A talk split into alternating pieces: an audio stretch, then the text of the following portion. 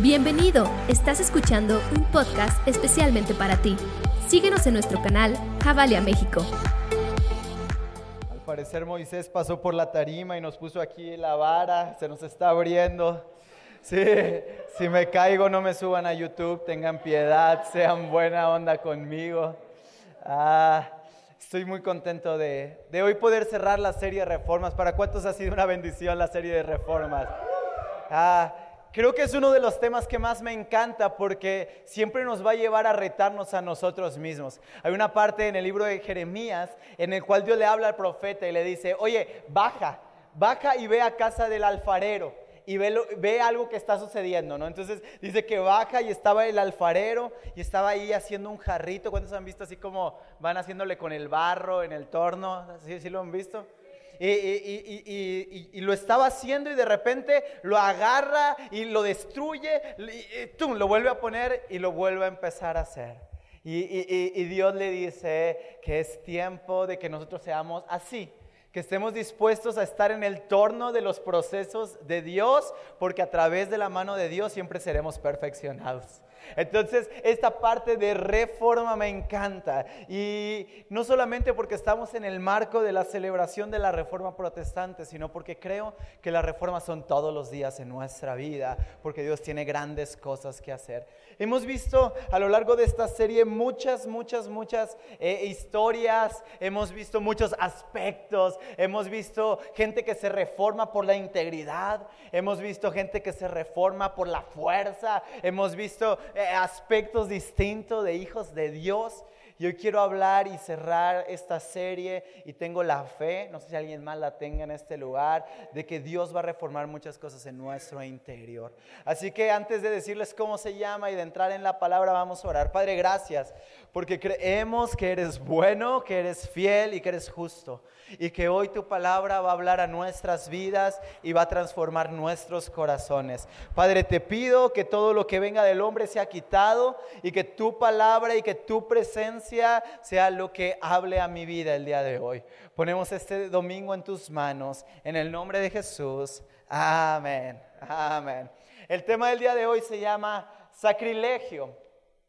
Un sacrilegio es cuando alguien sabe que algo es santo. Vamos a poner un ejemplo. Esta es mi botella santa. Soy adorador de Santo Hipoclorito de H2O. ¿Ok? Entonces, mi botella es santa y la gente que está a mi alrededor sabe que mi botella es santa. El hacer un sacrilegio es que la gente, sabiendo que este es un objeto santo, lo tome y lo pervierta. En la Biblia vemos muchísimos sacrilegios. De hecho, hay un momento histórico, bueno, hay varios momentos históricos en los cuales el templo de Dios es usado para hacer adoración a dioses paganos. Eso es un sacrilegio, porque el templo de Dios es un templo santo. Y cuando había adoración a otros dioses dentro del templo, eso es un sacrilegio. Ahora, vamos a hablar acerca de un hombre que no le tuvo miedo a los sacrilegios porque entendía lo que Dios quiere hacer hoy. Y, es un tema que me encanta porque no solamente da luz hacia lo que vamos a ver en los últimos tiempos, lo que vamos a ver en Apocalipsis, lo que vamos a ver eh, cuando estemos con el Señor reunidos, por cuántos tienen fe que lo veremos cara a cara, sino que hace un parteaguas en lo que la vida era en relación a la presencia de Dios hasta ese momento. Y hoy quiero hablarles de mi tocayo, quiero hablarles de David. ¿Alguien ha oído hablar acerca de él? El rey David dice la palabra de Dios y esta descripción quiero que enmarque el mensaje. Dice, era un hombre conforme al corazón de Dios. Era un hombre conforme al corazón de Dios. Yo creo que David venía a Jabalia y tenía ese corazón como el de Dios.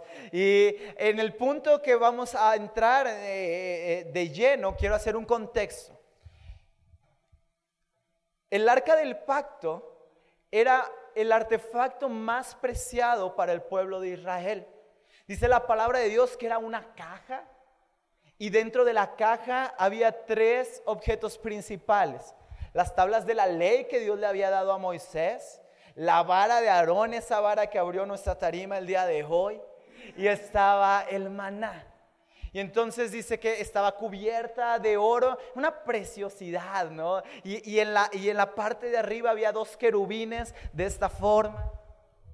Y estaban cubriendo la presencia de Dios. Y dice la palabra de Dios que esa arca era puesta en el tabernáculo de Moisés. Sinceramente, entrar a la presencia de Dios en el tabernáculo de Moisés era todo un rollo. Era una parte muy difícil. No era fácil poder acceder. Había unos atrios, un patio donde tenía que haber sacrificios. Después había un velo, el primero lo abrías y era el lugar santo. Había panes sin levadura, había un candelabro, había un incienso. No voy a explicar lo que significa todo. Y luego había otro velo y después de ese velo estaba el arca, donde se manifestaba la presencia de Dios.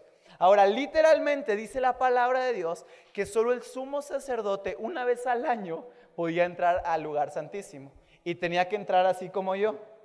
Yo por eso me amarro, por si algo pasa, que aquí me saquen de la tarima. Y, dice que, que él traía una campanita, ¿no? Y si la campanita dejaba de sonar, es que no estaba bien santificado el cuate y ahí quedaba. Se moría. Y entonces tenían que jalarlo. ¿Por qué? Porque no había aguantado el precio, el, peso de la presencia de Dios. Ahora, eso es algo fuerte. No era fácil estar en la presencia de Dios. Había una metodología, había un cómo, había una serie de cosas que se tenían que hacer para poder entrar a la presencia de Dios. Ahora, el sumo sacerdote no crean que llegaba ese día, oraba cinco minutos antes de dar el mensaje y decía, Padre, en el nombre de Jesús, que tú me usas el día. No, no, no, no. Tenía que tener todo un año de preparación espiritual para poder llegar al lugar santísimo. Cualquiera de Jabal hubiera podido entrar, pero ellos eran diferentes el arca del pacto en una ocasión, los israelitas estaban luchando contra los filisteos, enemigos casados. ¿Se da cuenta que eran las chivas? ¿No? ¿Cuántos saben que la América es de Dios y que las chivas no? Bueno, ese es otro tema. Entonces, estaba, dice que, que llevaron el arca del pacto a la guerra contra los filisteos porque iban perdiendo. Y entonces, desgraciadamente, pierden el arca del pacto y los filisteos se llevan el arca a su tierra. Y entonces lo primero que hacen los filisteos es agarrar el arca del pacto y ponerla en los templos de sus dioses. Para la tercera noche todos sus dioses se habían caído y se habían roto y los filisteos no sabían qué estaba pasando. Entonces dice que la toman el arca del pacto y la llevan a otra ciudad y en esa ciudad todos se llenan de tumores y de ratones y luego la llevan a otra ciudad y hay más tumores y más ratones y ya nadie quería en, la tierra de, de los filisteos el arca de Dios. Entonces dice que la toman y dicen, ya no podemos con esto. Vamos a regresarla. Vamos a alejar de nosotros la presencia de Dios, porque para los religiosos es muy incómodo estar en la presencia de Dios. Y dice que por cada tumor que les había salido, del mismo tamaño de los tumores eran los lingotes de oro. Y por cada ratón que había e, en las ciudades, hicieron de piedras preciosas ratones y se los regalaron como una ofrenda de paz. Había sido un tiempo difícil para el pueblo de Israel. Elí había muerto al darse cuenta que, el arca se la habían robado de Israel. Esa parte es un poco cómica porque, bueno, no, me malinterprete, pero el día estaba grande, era ciego y dice que cuando le dicen, nos robaron el arca, le da algo y como que se desmaya para atrás y había una piedra y se muere. Era, era un shock, le robaron la presencia de Dios.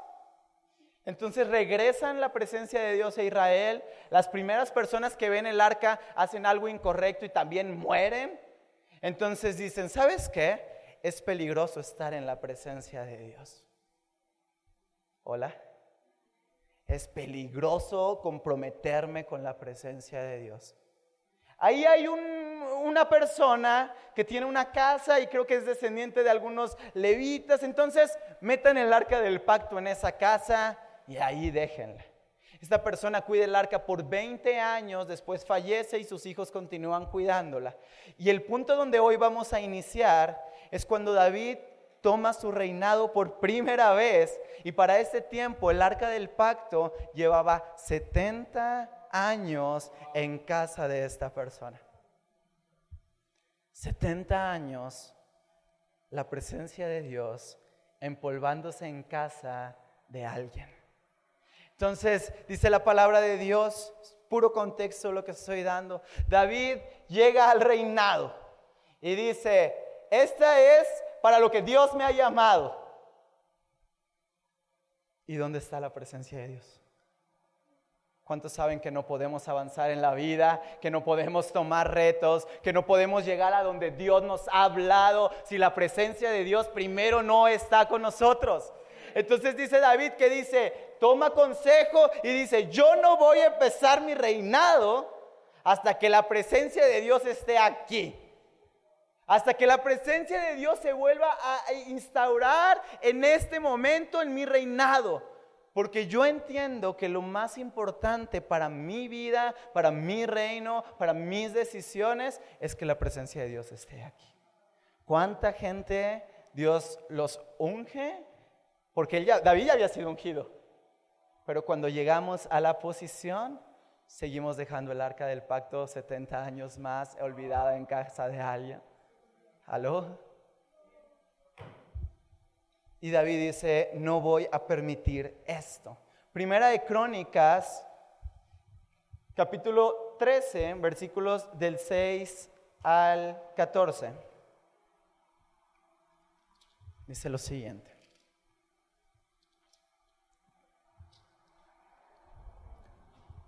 Subió David con todo Israel a Balá de Kirat Jearim, que estaba en Judá, para pasar de ahí el arca de Jehová Dios, que moraba entre los querubines sobre el cual su nombre es invocado. Y llevaron el arca de Dios la, eh, de la casa de Abinadab en un carro nuevo, y Usa y Ahío llevaban el carro. Y David y todo Israel se regocijaba delante de Dios con todas sus fuerzas, con cánticos, con arpas, con salterios, con tamboriles, con címbalos y trompetas. Pero cuando llegaron a la era de Kidom, Usa extendió su mano al arca para sostenerla, porque los bueyes tropezaban. Y el furor de Jehová se encendió contra Usa y lo hirió porque había extendido su mano al arca y murió ahí delante de Dios. Y David tuvo pesar, porque Jehová había quebrado a Usa, por lo que llamó a aquel lugar Pérez Usa.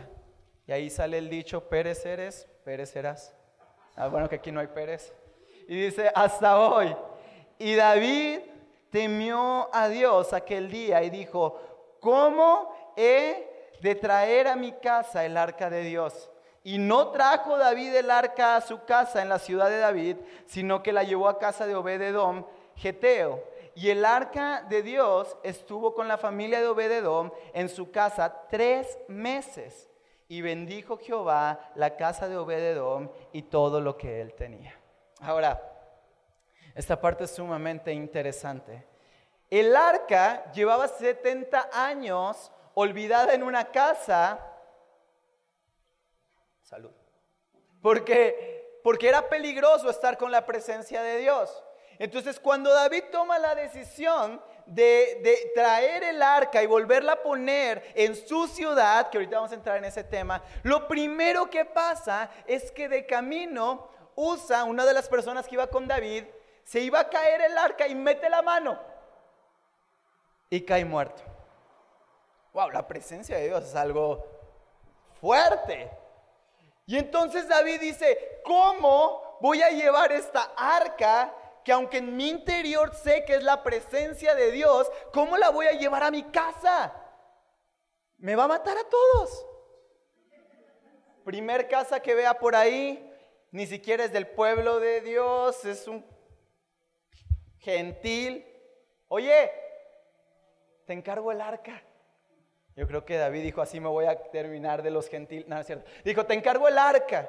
Y dice que el arca estuvo en casa de Obededón tres meses y hubo gran bendición. ¿Qué podemos ver en estos textos? El grave problema que ocurrió no radicaba en lo que era la presencia de Dios, sino que muchas veces en nuestra vida queremos cuidar, proteger, atraer o sentir la presencia de Dios a través de nuestros dones, de nuestros talentos, de lo que podemos hacer, de lo que hay en nuestras manos. Estaba el arca y era bueno lo que Usa hizo, ¿no? Se iba a caer.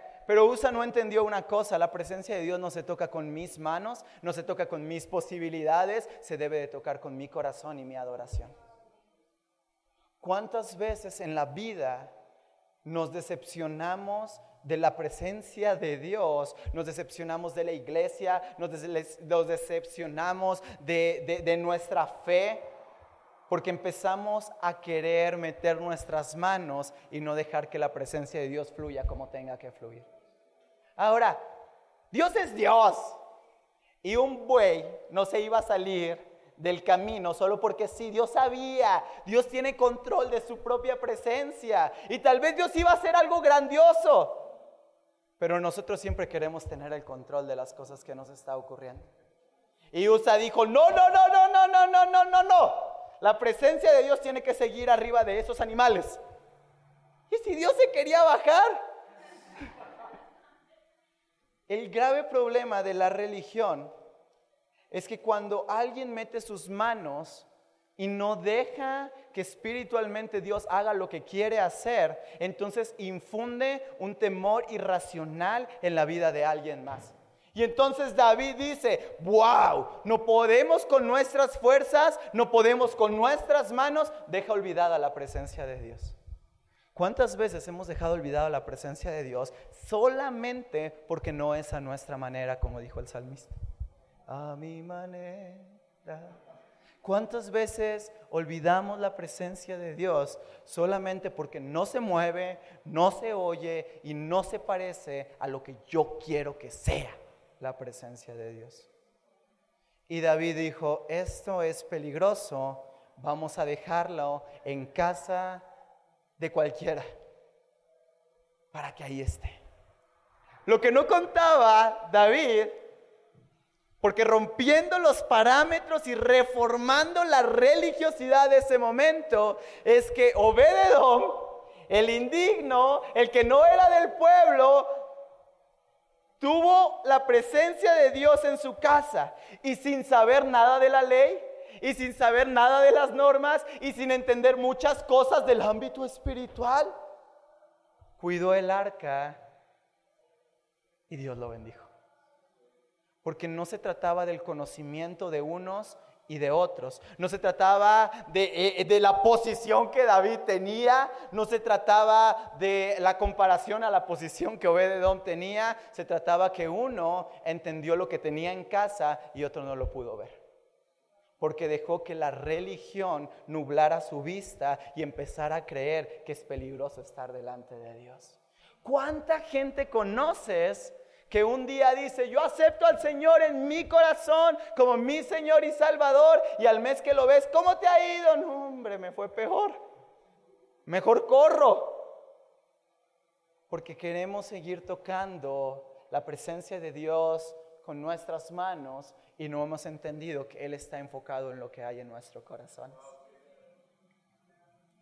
Siguiendo con, con los textos, en el, capítulo 15. Esta historia es súper larga y la podemos ver en tres libros diferentes. Primera y segunda de Samuel y primera de Crónicas. Entonces vámonos más o menos ahí rápido. Y eh, empieza el, verso, el, verso 1 y 2 de primera de Crónicas 15. No lo lean. Dice lo siguiente. E hizo David también casa para sí en la ciudad de David y, agregó un lugar para el arca de Dios y le levantó una tienda. Entonces dijo David, el arca de Dios no debe ser llevada sino por levitas. Entonces aquí hay un momento de revelación, digan conmigo, revelación. Y David dice, creo que algo hicimos mal. Hay un momento en el cual David dice, pues si es la presencia de Dios, si es buena, ¿no? ¿Por qué está pasando lo que está pasando? Y entonces hay una revelación en su mente, dice, el problema es que el corazón no está haciendo el correcto y lo que debe de cargar la presencia de Dios es un corazón de adoración. Los levitas deben de llevar el arca, nadie más. La adoración es lo único que puede sostener la presencia de Dios. Entonces, manda a preparar todo un convoy de levitas y vamos a lo que dice en el verso 14. Es 15, 14 lo que estamos leyendo. Así los sacerdotes y los levitas se santificaron para traer el arca de Jehová, Dios de Israel. Y los hijos de los levitas trajeron el arca de Dios puesta sobre sus hombros con las barras, como lo había mandado Moisés conforme a la palabra de Jehová. Ahora, vamos a entender esto. David tiene una revelación, se acuerda de lo que el arca del pacto simboliza, pero entra en una tensión. Dice, ok, quiero traer el arca del pacto a mi ciudad y a mi reinado. Esto es algo diferente, esto es un sacrilegio, lo estoy sacando del lugar alto, lo estoy sacando del tabernáculo de Moisés y lo estoy trayendo a mi casa. Pero bueno, vamos a agarrar un poquito del pasado y entonces, por si algo llegara a pasar, que la carguen como Moisés nos dijo que la cargáramos. Y, en la vida estamos luchando constantemente con esto y esto nos frena. Dios nos da una palabra y una revelación de lo que quiere para nuestro futuro, pero seguimos queriendo encajar nuestro futuro con lo que fue nuestro pasado. Seguimos queriendo encajar lo nuevo que Dios tiene para nosotros con lo viejo que ya conocemos de Él. Y yo te voy a decir algo, siempre va a haber complicaciones cuando no dejamos que lo nuevo que Dios quiere hacer hoy sea completamente libre para hacer lo que quiera. Si se quiere bajar de los bueyes, que se baje, porque Él es el que manda. Y entonces mi posición debe de ser creer, entender, y si Él quiere hacer algo, yo voy a donde Él vaya. Porque entiendo que la presencia de Dios es lo que marca el ritmo de mi vida, no soy yo el que marca el ritmo de la vida de Dios. Y entonces hacen eso, dice que, van con ellos y me encanta lo que dice el, el verso 16, ya lo perdí, dice, asimismo dijo David a los príncipes de los levitas, que designasen a sus hermanos a cantores con instrumento de música, con salterio y con arpa, y, con címbalos que resuenen, y alzaron la voz con alegría. Tengo un amigo que es pastor y una vez lo invitaron a compartir a una iglesia en Centroamérica, no se dicen marcas, pero fue. Y dice que cuando llegó, toda la iglesia saltaba, pero que era muy notorio, no como aquí que saltamos en la alabanza, dice, era muy notorio. Y el pastor decía algo y entonces la iglesia se levantaba y empezaba a saltar, ¿no? O sea, era un chapulinero ahí, todos brincando. Y dice que al final le pregunta al pastor, oye, pastor, ¿por qué brincan tanto aquí? Pues la palabra de Dios dice que debemos de alabar con salterío y con gozo. No, no, no. Es una historia real, ¿eh? es una historia real. Pero bueno. Ya, y dice que, que, que, había gozo delante de la presencia de Dios. Oh, ¿Cuántas veces en nuestra vida estamos felices de estar en la presencia de Dios? Parece que venir a veces a la iglesia es más un funeral que una fiesta. Pero David les está enseñando en ese momento que es causa de gozo estar en la presencia de Dios. Que la presencia de Dios es para disfrutarse, no para aguantarse. Es para estar feliz, es para estar alegre, es para vivir. A veces parecemos creyentes zombies. Vamos por la vida arrastrando la toalla de las circunstancias que vivimos porque no tenemos la fe de creer que la presencia de Dios está en medio de la situación que estamos viviendo. ¿Quieres ver qué tan ungida es una persona y qué tan buena relación tiene con Dios? Ve cuánto puedes ver sus dientes y verás su relación con Dios. A ver sus dientes, no importa el cilantro, ahí están los dientes. Es importante entender que la gente más feliz del mundo debería de ser la gente que sabe que es salva, que sabe que tiene a Cristo, que sabe que no le hace falta nada, porque Él vino no a darnos una vida de mediocridad, Él vino a darnos una vida y vida en abundancia. Así es.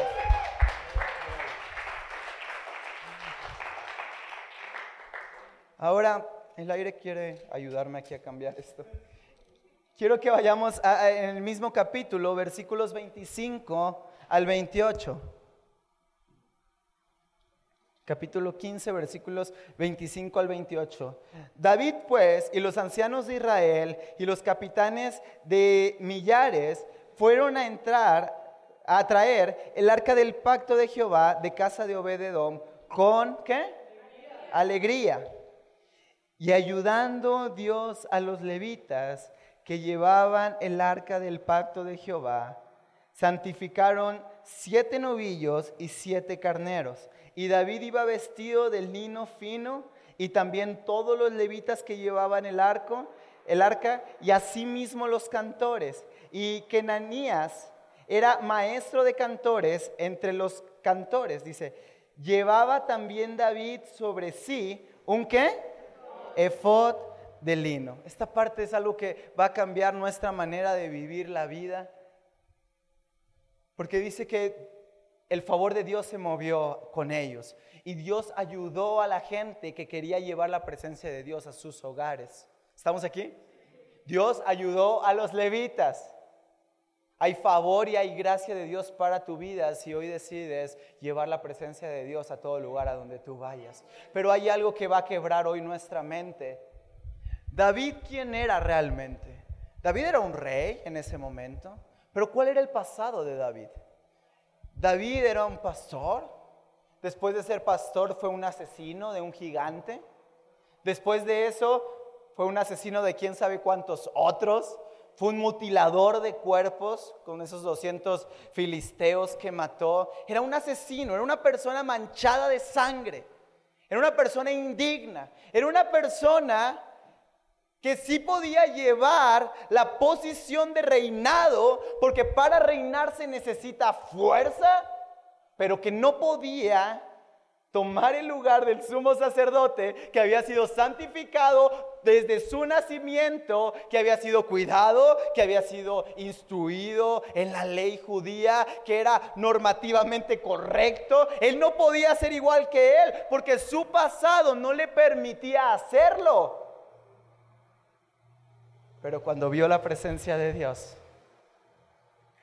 y decidió traerla a su casa, y decidió traerla a su vida, lo primero que hace es decir, eso fui en el pasado, pero el efod, lo único que distingue al sumo sacerdote, una vestimenta de la cual yo no soy digna, una vestimenta que solamente es para la gente más santa, más limpia de esta generación, hoy me lo voy a poner porque creo por la fe que tengo la autoridad de ser también tan limpio como un sumo sacerdote. ¿Cuántos hoy estamos dispuestos a ponernos un efod y decir, mi pasado no va a definir mi presente y mi futuro, porque yo tengo la fe que la presencia de Dios me ha revestido y ha cambiado mi identidad para poder caminar hacia lo nuevo que Dios tiene en mi vida? David se puso un efod, era un rey, no era un sumo sacerdote, pero él decidió cambiar la manera en la cual se veía y dejar que su identidad fuera hablada por la presencia de Dios y no por su pasado que le seguía dictando lo que había vivido. Ahora, yo no me imagino lo que debe de ser matar a alguien. He visto muchas películas y, muy buenas dramatizaciones, pero yo creo que debe de ser algo sumamente feo. Irre y yo teníamos un maestro de fútbol que en una ocasión atropelló a unas personas y, las mató. Y yo recuerdo que todos los entrenamientos, cada ejemplo que él nos daba, tenía algo que ver con esas personas que había matado. Claro, pues debe ser algo sumamente fuerte. Pero más fuerte es la presencia de Dios para romper nuestro pasado. Entonces no importa lo que hayas vivido, lo que hayas hecho, no importa lo que hoy te esté atando, la presencia de Dios que está en este lugar quiere hacer todo nuevo para tu vida el día de hoy. Continuamos. Y aquí viene el, clímax de lo que quiero dar. Eso solamente fue la introducción. Sé que todos tienen más tiempo para darme. Uh, pensé que alguien se iba a emocionar en ese punto. y entonces pasa lo siguiente. David de Jerusalén Judá era la parte más baja de todo el territorio geológicamente hablando. Era un punto geológico muy bajo, hablando de nivel de mar. Y entonces David había decidido hacer en ese punto su casa, la ciudad de David. Y entonces en ese momento llega el arca del pacto, la presencia de Dios, y la pone en el lugar más bajo de la ciudad de David. David, ah, perdón, tal vez si yo hubiera estado ahí, eh, rey, el arca debe de ir eh, eh, en el monte alto, en el santuario que Moisés santificó, en Gabaón, en ese monte donde todos lo, lo ven y desde ahí reina y que yo sé que es bien difícil subir ese monte, pero ahí debe de estar. No, la presencia de Dios está en el lugar bajo porque es accesible para todos. Y lo primero que hace David cuando la pone en su ciudad, dice que todo lo que había en el, tabernáculo de Moisés, esos, velos y velos y velos, ese, ese, e, e, esos atrios, e, todo eso lo reduce a una sola cosa. Hace una carpita y mete ahí el arca del pacto. Qué irreverente es David. Pero David entendía algo. La presencia de Dios es accesible para todos. Porque el momento más difícil para David, ese momento donde Usa muere por la presencia de Dios, ese momento de angustia en su corazón, en otras versiones dice que se enojó con Dios. ¿Alguien alguna vez se ha enojado con Dios? No me responda, pero enfrente de ustedes hay alguien que sí lo ha hecho y tristemente lo puedo confesar. Ese momento de debilidad en la fe de David le había enseñado una cosa. En casa de Obededom, la presencia de Dios también puede seguir bendiciendo. Porque los momentos difíciles de nuestra vida nos pueden enseñar que lo que vivimos en el pasado puede traer luz y salvación en el presente para todos los que nos rodean. Entonces David lo lleva al monte bajo y entonces dice eh, eh, en el verso 37, si me acompañan, eh, capítulo 16, verso 37, dice, y dejó ahí delante del arca del pacto de Jehová a Asaf, y a sus hermanos para que ministraran de continuo delante del arca, cada cosa en su día.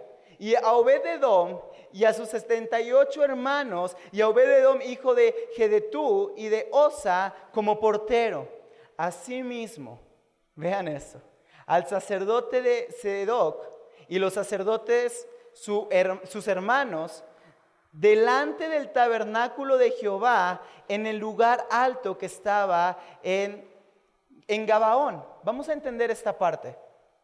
David trae el arca, la pone en el lugar bajo, quita todos los velos que había en ese momento y entonces construye un velo diferente. Un velo de levitas que adoraban 24 horas, 7 veces al día. ¿O no? 7 días a la semana quita el velo que no permitía que el pueblo pudiera ver el arca. Si tú eras parte del pueblo de Israel, no podías ver el arca. Y David quita todo el velo y entonces pone el arca visible para todos y lo rodea de adoración. Ahora, ¿qué es la adoración? La adoración es simple y sencillamente dar. Es dejar de pedir para el pobrecito de mí y empezar a entender la grandeza de mi Dios y yo doy todo lo que soy, todo lo que tengo, todo lo que hay en mí, porque reconozco que Él me lo dio primero y lo pongo delante de su presencia. Y cuando eso sucede, es como si hubiera ese manto, esa cobertura y ahora la presencia de Dios no me va a matar, sino que va a ser accesible para todos. Pero había una situación dice que los sacerdotes seguían haciendo sacrificios en el monte alto. Tú puedes hoy tomar una decisión en tu vida. Puedes salir de este lugar y seguir haciendo lo mismo que antes. Puedes hacer los mismos ritos, las mismas tradiciones, seguir viviendo la misma idolatría, seguir viviendo los mismos rudimentos del pasado, pero te tengo una noticia, la presencia de Dios ya no estaba ahí. Ellos seguían haciendo lo mismo que la ley había instituido. Ellos seguían haciendo lo que Moisés les había enseñado a hacer. Pero eso no quería decir que la presencia de Dios siguiera en ese monte ellos no podían entender que ahora la presencia de Dios estaba en, la, en lo sencillo. Que el entrar y el ver la presencia de Dios ahora no era tan rebuscado, sino que era muchísimo más sencillo. Ahora quiero que veamos esto en los minutos que me quedan. Isaac, ¿me acompañas? El está alto.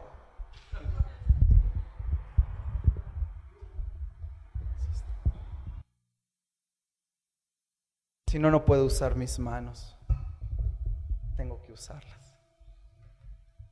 En la antigüedad, la presencia de Dios estaba limitada visualmente y en acceso por un, por un velo que la cubría. ¿Sí estamos aquí?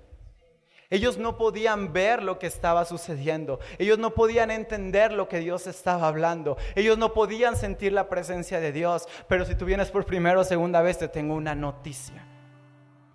David proféticamente tomó la presencia de Dios y la puso en el lugar más bajo y accesible para todos.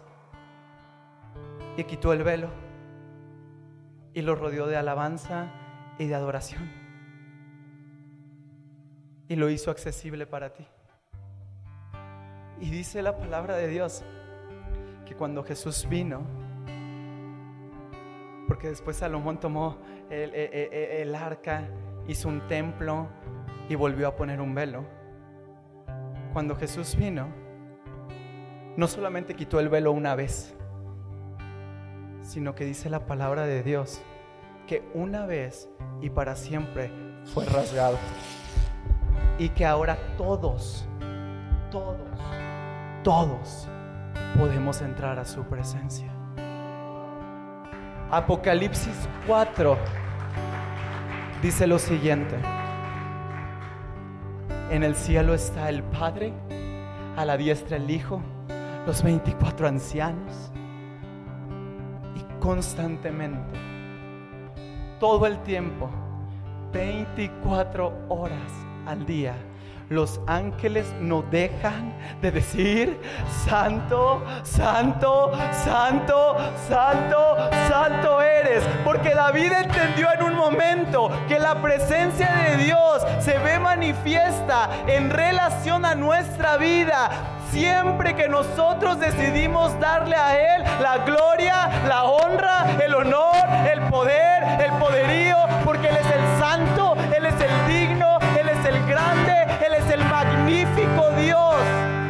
de ayer, de hoy y de siempre. Ya no hay un velo, porque tu adoración es lo único que necesitas para entrar a su presencia. No hay separación.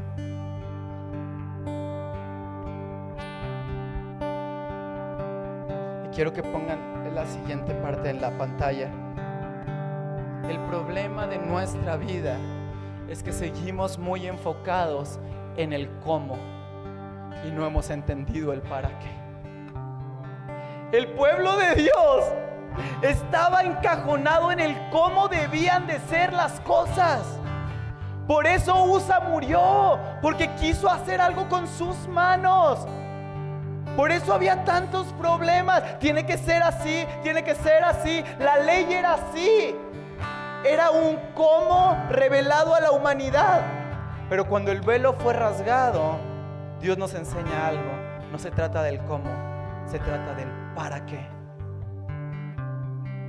El tabernáculo de David rompía todos los cómo que se habían dogmáticamente instituido. Pero la alabanza enseñaba para qué lo estamos haciendo. Porque no se trataba de cómo estábamos vestidos. Porque no se trataba de cuánto había en nuestra cartera. porque no se trataba de la manera en la cual yo lo tengo que hacer. Se trata de que entiendo para quién lo estoy haciendo. No se trata de tus posibilidades. Tienes que aprender a reformar tu vida en este cambio de pensamiento. Dejar de enfocarnos tanto en el cómo y empezar a entender el para qué. Hay gente que se le va la vida trabajando en el cómo y nunca entiende el para qué lo estamos haciendo. Hay gente que puede venir todos los domingos de su vida a la iglesia y va a saber que es un cómo porque así está instituido y puede llegar a la presencia de Dios y decir, no sabía que era para esto. Si nos enfocamos en el cómo, los hombres nos van a ver.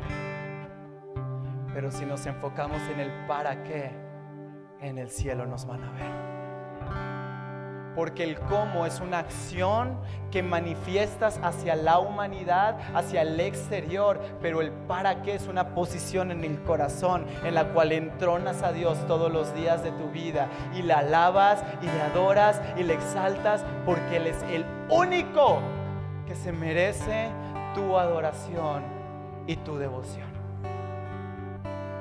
Dios hoy quiere que cambiemos nuestro panorama y dejemos de estar tan afanados en el cómo y empecemos a buscar el para qué. El sentido de por qué hacemos lo que hacemos. El sentido de por qué buscamos a Dios. Que volvamos a entender que el amor es la base de lo que hacemos y no la ortodoxia de la que nos vestimos. Está aquí amigos está aquí, iglesia. Yo creo con fe. Y esa es la visión que tengo de la iglesia. Que la iglesia es la esperanza del mundo. Y la iglesia va a reformar la condición que hoy tenemos socialmente, pero no lo vamos a hacer y a lograr hasta que seamos una iglesia que reforma la adoración de lo que Dios quiere hacer hoy. Y que no le importe sus cosas personales, que no le importen sus propias problemas, sino que decida voy a dar todo lo que tengo para adoración a Dios, porque la adoración reforma la situación que yo estoy viviendo. Creo en una iglesia que adora, creo en una iglesia que no demanda, creo en una iglesia que da, porque entiende a quién y para quién lo estamos haciendo. Esto es lo que el mundo necesita. Tú eres lo que el mundo necesita. La iglesia es la esperanza. Pero si la iglesia se tarda tanto tiempo en el cómo, vamos a dejar el arca 70 años más escondida. ¿Para qué estamos haciendo esto? ¿Para qué estás tú hoy aquí? Esa pregunta quiero que dejarla en tu mente, en tu corazón. Quiero pedirle a Liud que venga y quiero usar los últimos minutos que me quedan para que busquemos el para qué. Para que busquemos el para qué para que entendamos como familia, como cuerpo y como iglesia, para qué estamos haciendo lo que hoy estamos haciendo. Cierra tus ojos hoy. Y no hay un cómo, no hay una manera, no importa si vienes por primera, segunda vez y no, entiendes qué estás haciendo, solamente exalta el nombre de Dios, porque ese es el para qué lo estamos haciendo. No importa si salen letras de tu, de tu corazón, dile a Dios lo que hay en tu corazón para exaltar. Oh Espíritu Santo. Muchas gracias por escucharnos y recuerda que en Javalia juntos conectamos generaciones con Dios que cambian el mundo.